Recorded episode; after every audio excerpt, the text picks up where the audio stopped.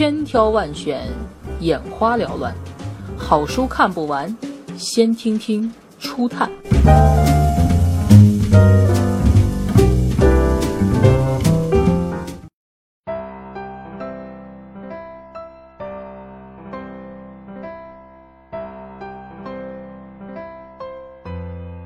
中国人的性情，作者美国阿瑟史密斯。阿瑟史密斯是一个美国传教士。1872年受美国基督教公理会派遣来华传教。史密斯在中国生活长达五十多年，以他在中国社会底层的长期经历和观察。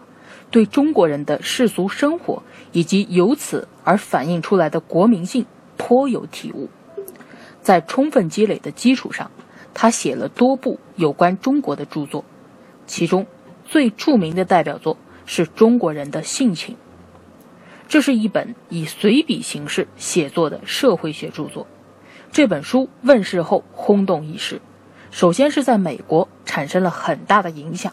同时，也引起了西方世界的广泛注意，成为西方人介绍和研究中国人国民性的最有影响力的书，被西方学界称为世界上研究中国民族性最早、最详尽、最切实的著作之一。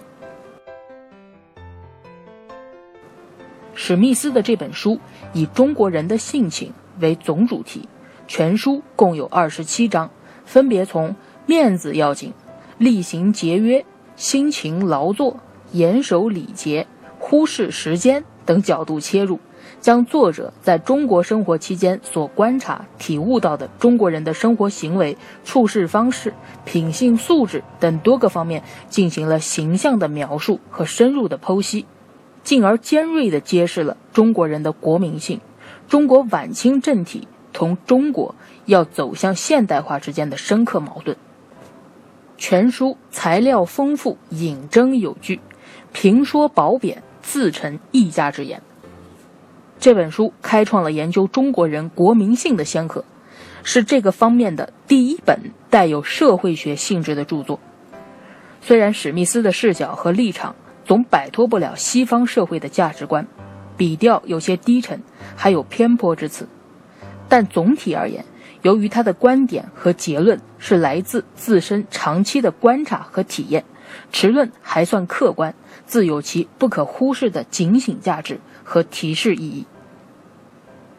鲁迅是中国现代研究和剖析中国人国民性最深刻的经典作家，他对这本书就很注意，曾多次肯定和提到过他。此书既是西方社会认识中国的重要参考读物，也是中国人反思和自省自身国民性的苦口良药。